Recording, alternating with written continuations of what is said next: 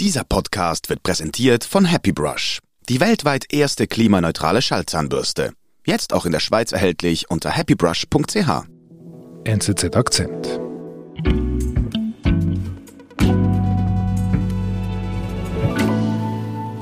Andreas, seit Wochen wird über neue Spannungen im Zusammenhang mit der Ukraine und Russland berichtet. Wie hat denn das angefangen? Die erste Unruhe kam im Oktober auf, würde ich sagen, aber damals erst in Expertenkreisen. Mhm. Der Anlass war, dass in den sozialen Netzwerken in Russland plötzlich sehr äh, seltsame Videos auftauchten. Videos von Zügen, Eisenbahnzügen mit Panzern, mit anderer Artillerie drauf, mit Lastwagen. Das äh, rief natürlich nach, nach einer Antwort. Was, was sollen diese Truppenverschiebungen? Und dann Anfang November erstmals auch Satellitenbilder und auf einem dieser Bilder hat man gesehen, da ist ja plötzlich ein völlig neues Militärlager entstanden, gar nicht so weit weg von der Grenze zur Ukraine. New satellite images tonight show Russian forces Russian troops near the Ukraine border in early November. Und eine Erklärung war, dass offensichtlich aus Sibirien zusätzliche Einheiten gekommen sind. Gewisse Einheiten aus Sibirien waren sogar schon früher äh, eingetroffen für eine Übung, unter dem Vorwand einer Übung, wie man im Nachhinein sagen muss. Weiß man welche Einheiten? Das war beispielsweise jetzt die 41. Armee, die normalerweise das Hauptquartier in Novosibirsk hat. Da scheint jetzt der Großteil des Materials im Grenzgebiet zur Ukraine und Weißrussland zu sein, in einem neu aufgebauten Militärlager. Das ist ein weiter Weg ein weiter Weg und andere Truppen kamen aus, ganz aus dem Norden von Russland, wieder andere aus der Region von Moskau. Also es gab immer mehr Indizien in diesem Spätherbst, dass die russische Führung aus verschiedenen Landesteilen doch sehr erkleckliche Truppenteile zusammenzieht mit unklarem Ziel. Was hat das ausgelöst? Sehr große Besorgnis. Zuerst äh, interessanterweise vor allem in Washington. Mhm. Und die Amerikaner haben dann fieberhaft beinahe mit ihren westlichen Verbündeten in den europäischen Hauptstädten haben sie Besprechungen abgehalten, auch mit der Regierung in Kiew. Also wenn über 100.000 Mann plötzlich in dieser Region auftauchen, dann muss man sich natürlich äh, die Frage stellen, ist hier eine Vorbereitung im Gang für eine Invasion in die Ukraine? Mhm. Einfach aus Vergnügen äh, wird das nicht gemacht. Und ganz wichtig auch, in dieser Jahreszeit wäre es sehr unüblich, dass Russland größere Militärübungen machen würde. Das ist einfach nicht die Saison. Und Russland hat keine offizielle Erklärung dafür abgegeben, was diese Truppenbewegungen sollen. Genau, also was sagt denn Putin? Du sagst keine offizielle Erklärung oder sagt er etwas dazu? Die offizielle Antwort lautet, äh, wir haben selbstverständlich keine Absicht, äh, die Ukraine anzugreifen und überhaupt geht das eigentlich niemandem etwas an, was wir mit unseren Truppen machen im Land. Das ist das Recht jedes Landes, Truppen zu verschieben.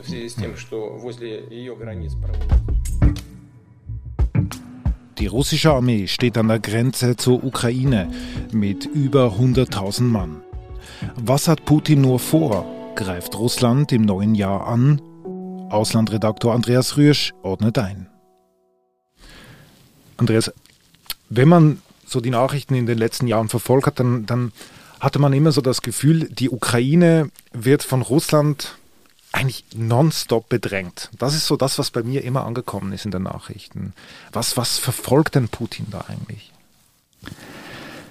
Putin trauert der Sowjetunion nach, der, der Größe äh, dieses russischen Reiches. Und da, da, muss man sich vergegenwärtigen, wie die Ukraine als unabhängiger Staat überhaupt entstanden ist. Das ist ziemlich genau 30 Jahre mhm. her. Vor, äh, am 1. Dezember 1991 haben die Ukrainerinnen und Ukrainer eine Volksabstimmung durchgeführt und sich mit über 90 Prozent für die Unabhängigkeit ausgesprochen. Mhm. Und sie hatten damals eben auch die Chance, diese Unabhängigkeit zu bekommen, weil die Sowjetunion in äh, diesem Jahr zusammenbrach. Mhm. Aber so leicht diese Unabhängigkeit damals zu erringen war, so, so schwierig ist es jetzt eigentlich in der Rückblende, diese Unabhängigkeit in der Praxis umzusetzen und gegen russische Ansprüche auch abzusichern. Und wenn du sagst, Putin trauert der alten Sowjetunion nach, was trauert er denn im Zusammenhang mit der Ukraine denn ganz konkret nach? Man muss sich bewusst sein, die Ukraine ist vielleicht in unserem westeuropäischen Bewusstsein nicht, nicht so präsent, aber es ist ein riesiges Land, 15 mal so groß wie die Schweiz, mhm. 42 Millionen Einwohner. Und das war für das ursprüngliche russische Zarenreich, aber später auch für die Sowjetunion ein, ein, ein ganz, ganz wichtiger Bestandteil. Und aus der Sicht von großrussischen Nationalisten gehört die Ukraine eigentlich wie ein Schlüssel zu diesem Imperium. Also ohne die Ukraine kann Russland in dieser Vorstellung nicht wirklich eine ganz große Macht sein. Also die gehört zu Russland aus Sicht von Putin. Putin sagt sogar, es, es gibt eigentlich gar keinen wesentlichen Unterschied zwischen Ukrainern und Russen. Aha. Wir sind eigentlich ein Volk. Das da, sehen die Ukrainer natürlich total anders. Mhm. Und das versucht er eigentlich auch schon militärisch eigentlich zu provozieren. Ich meine, vor sieben Jahren ist ja dieser Krieg in der Ukraine ausgebrochen. Ja, genau. Also 2014 gab es einen Umsturz in Kiew. Eine pro-westliche Regierung kam an die Macht und dann hat äh, Russland ganz massiv eingegriffen. Einerseits die Halbinsel Krim am Schwarzen Meer, mhm. äh, handstreichartig besetzt. Und das zweite war eine einen Aufstand. Äh, Putin hat einen Aufstand organisiert in der Ostukraine mit Hilfe von dortigen Separatisten, denen es gelungen ist, einen Teil de, der Region Donbass zu kontrollieren und die kontrollieren das bis heute und eigentlich einzig aufgrund von russischen Waffen, aufgrund von russischem Geld, auch sogar regulären Truppen, mhm. die äh, dort eingesetzt werden. Und was hat das mit der Bevölkerung gemacht in Bezug zu, zum Verhältnis zum großen Russland? Es war eigentlich insgesamt, würde ich sagen, kontraproduktiv. Zwar ist es äh, dem Kreml gelungen, die Ukraine zu schwächen, aber andererseits hat es äh, sehr viel ausgelöst in der ukrainischen Bevölkerung, weil äh, die pro-westliche Stimmung äh, zugenommen hat. Man mhm. hat Russland zunehmend einfach als Gegner, als Feind wahrgenommen. Und dieser Versuch, dass man eigentlich die Ukraine in, in den eigenen Einflussbereich hineinziehen könnte, ist insofern gescheitert, weil die Ukraine mehr denn je eine Integration in den westlichen äh, Institutionen sucht. Das war 2014 der Start. Jetzt sieben Jahre später haben wir ja wieder diesen Truppenaufmarsch. Ähm, was sagt denn Putin jetzt derzeit, jetzt zu diesem aktuellen Ereignis in Bezug auf die Ukraine? Sagt er offiziell, ich möchte etwas erreichen damit? Die russischen Absichten sind bis heute nicht völlig klar geworden. Und das ist ein Teil der, der Erklärung dafür, weshalb das ganze, die ganze Krise eine solche Besorgnis im Westen ausgelöst hat. Weil man einfach nicht richtig durchschaut, was in Moskau geplant wird. Mhm. Und da muss man wissen, dass die Ukraine, obwohl sie ja nicht ein Mitglied der NATO ist, aber dann eben doch sehr enge Beziehungen mit den USA pflegt, mit der mhm. NATO, auch mit der EU. Und sie erhält beispielsweise aus den USA wichtige Waffenlieferungen, Militärhilfe Hilfe. Die Amerikaner sind so eine Art Verbündeter in dieser Situation. Mhm. Und deshalb hat sich die amerikanische Regierung auch sehr früh dafür eingesetzt, mit den Russen zu sprechen. Und Joe Biden hat äh, diesen Dezember einen Videogipfel mit seinem russischen Amtskollegen Putin abgehalten, wo sich die beiden Seiten dann so ja, die Meinung sagen konnten und ihre gegenseitigen Befürchtungen formulieren durften. Okay.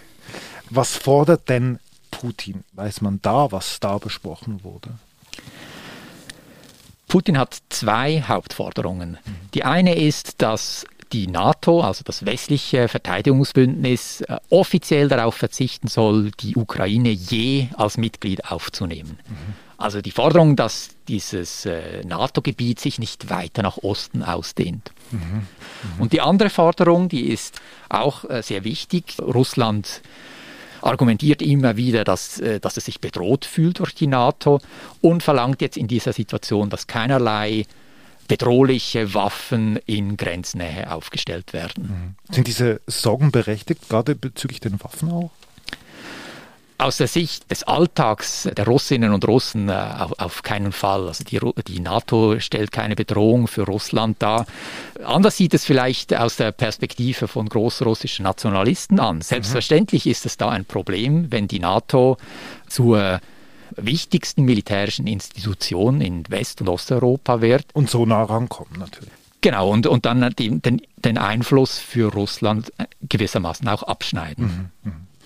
Ähm, was denkst du, wird er denn diese Forderung, die du jetzt gerade da aufgestellt hast, also gerade NATO-Mitgliedschaft und die Waffen, kann er diese Forderungen durchsetzen? Weiß man das, wie, wie das in diesem Videogespräch dann, zu welchem Ergebnis das geführt hat? Also die Amerikaner haben bereits klar gemacht, dass sie sich nicht vorschreiben lassen werden, wer der NATO beitreten kann. Das ist eigentlich klar, dass das unerfüllbar ist.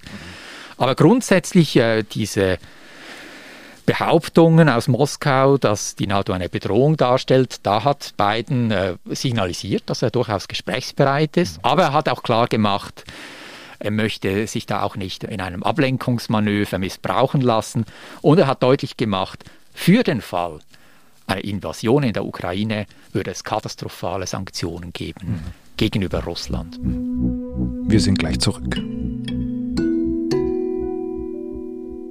Happy Brush ist ein Münchner Startup, das nachhaltige und effektive elektrische Zahnbürsten zu fairen Preisen anbietet. Nun auch in der Schweiz erhältlich die Vibe 3, die erste klimaneutrale Schallzahnbürste mit 40.000 Vibrationen. Schau dich im Onlineshop um und entdecke neben Zahnbürsten auch vegane Zahnpasten. Als NZZ-Akzenthörer erhältst du 10% Rabatt auf www.happybrush.ch. Code HAPPYNZZ10.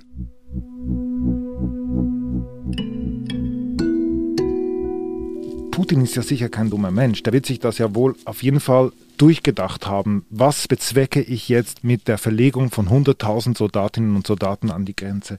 Was denkst du, Andreas? Was will Putin wirklich? Was kann Putin realistischerweise aus dieser Situation heraus überhaupt erwarten?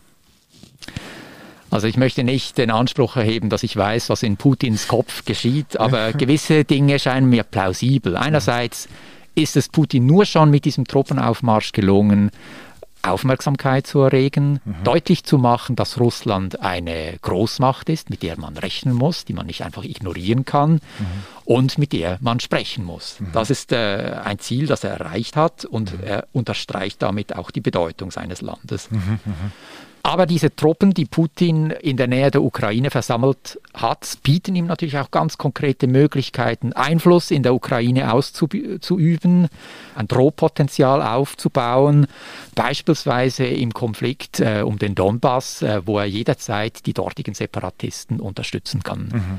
Dieser Konflikt wird voraussichtlich noch sehr lange nicht geregelt sein und damit ist ein Faktor der Instabilität in diesem Land da. Mhm.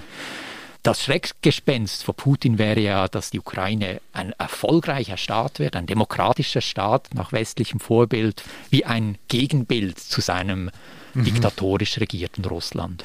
Und was wäre ein Zustand, wo er sagen würde, okay, damit gebe ich mich dann zufrieden? Also er möchte ja auf jeden Fall keinen NATO-Beitritt, aber gut, das, das, lassen die sich nicht diktieren. Aber wann denkst du, würde er sagen, ist gut, wir können jetzt für stabile Verhältnisse sorgen? Ja, also die ideale Vorstellung wäre sicher eine Art neue Sowjetunion, wo die Ukraine dann äh, Moskau unterstellt gut. wäre. Aber das ist wenig realistisch. Ja. Ich glaube eben, du fragst, wann wäre er vielleicht zufrieden? Und ich denke, das wäre so eine Art Finnlandisierung. Ähm, das ist ein Begriff aus der Zeit nach dem Zweiten Weltkrieg, wo man Finnland zu einem neutralen Land gemacht hat. Den Russen schwebt am ehesten so ein Modell vor, die Ukraine als Pufferzone zwischen Russland und dem Westen ein Land, das eben nicht die Autonomie hat, um selber über seine Außenpolitik zu entscheiden und deshalb auch nicht der NATO beitreten darf. Ah, also blockfrei quasi. Blockfrei und mit der Möglichkeit, dass Russland dann eben in der Hauptstadt Kiew doch auch immer Einfluss ausüben kann. Mhm. Aber das heißt, auch 30 Jahre nach diesem Unabhängigkeitstag in der Ukraine, 1991, gibt es immer noch dieses Ringen um dieses Land. 30 Jahre später. Ganz genau. Und das, obwohl Russland damals wenige Tage nach dieser Unabhängigkeitsabstimmung ganz offiziell die Unabhängigkeit der Ukraine anerkannt hat Ach, und auch später Freundschaftsverträge unterschrieben hat mit diesem Land. Das ist alles Papier geblieben. In den Köpfen der großrussischen Imperialisten in Moskau ist der Traum eines viel größeren, mächtigen Russland immer noch sehr lebendig. Mhm. Wie lebendig ist die Kriegsgefahr? Die Kriegsgefahr ist, ist akut, sie ist nicht gebannt. Also die Befürchtung ist ja, dass wenn dieser Truppenaufbau jetzt äh, so in diesem Maß weitergeht, dass Russland äh, Ende Januar, Anfang Februar bereit wäre, eine Invasion durchzuführen. Mindestens wäre, werden die militärischen Voraussetzungen dafür geschaffen. Das heißt aber nicht, dass Putin sich dann wirklich auch dafür entscheidet. Mhm. Wovon hängt denn das ab, denkst du? Er wird eine sehr nüchterne Kosten-Nutzen-Rechnung aufstellen. Er ist als ehemaliger Geheimdienstler gewohnt, äh, kühl zu rechnen und er wird das wahrscheinlich auch da machen und ich vermute, dass er entsprechend auch noch gar keine Entscheidung gefällt hat. Mhm. Es wird für ihn abhängen, ja, was sind die Kosten? Und, und da fällt natürlich ins Gewicht, dass die ukrainische Armee auch nicht zu unterschätzen ist. Natürlich ist sie viel schwächer als die russische. Aber Russland müsste mit ähm, sehr schweren Verlusten auch rechnen. Mhm.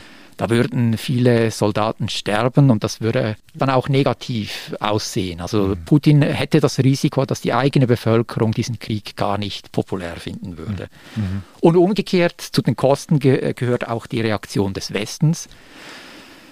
Die Amerikaner, die EU haben bereits angekündigt, dass für den Fall eines solchen Angriffs wirklich brutale, katastrophale Sanktionen kommen sollten. Und das wird Putin auch einberechnen. Also das sind Wirtschaftssanktionen, die Russland potenziell weitgehend von der Weltwirtschaft abschneiden würden. Mhm. Nicht eine militärische Antwort, das schließt man aus, aber eine wirtschaftliche Schwächung dieses Landes. Und das kann Putin sicher nicht gelegen kommen. Er möchte in zwei Jahren für eine weitere Amtszeit gewählt werden. Mhm. Was, was passiert mit den Soldaten? Das werden wir sehen in den nächsten Monaten. Ich schließe nicht aus, dass diese Truppen, also eben mehr als 100.000 Mann, einfach in einer Art Schwebezustand in der Region belasten werden, dass Russland mit anderen Worten längerfristig einfach eine erhöhte Militärpräsenz in dieser Grenzregion behalten wird. Und damit ist eigentlich immer eine latente Bedrohung da für die Ukraine. Und Russland kann auf diesem Weg eben zeigen, dass es ein Faktor ist, den man nicht unterschätzen darf.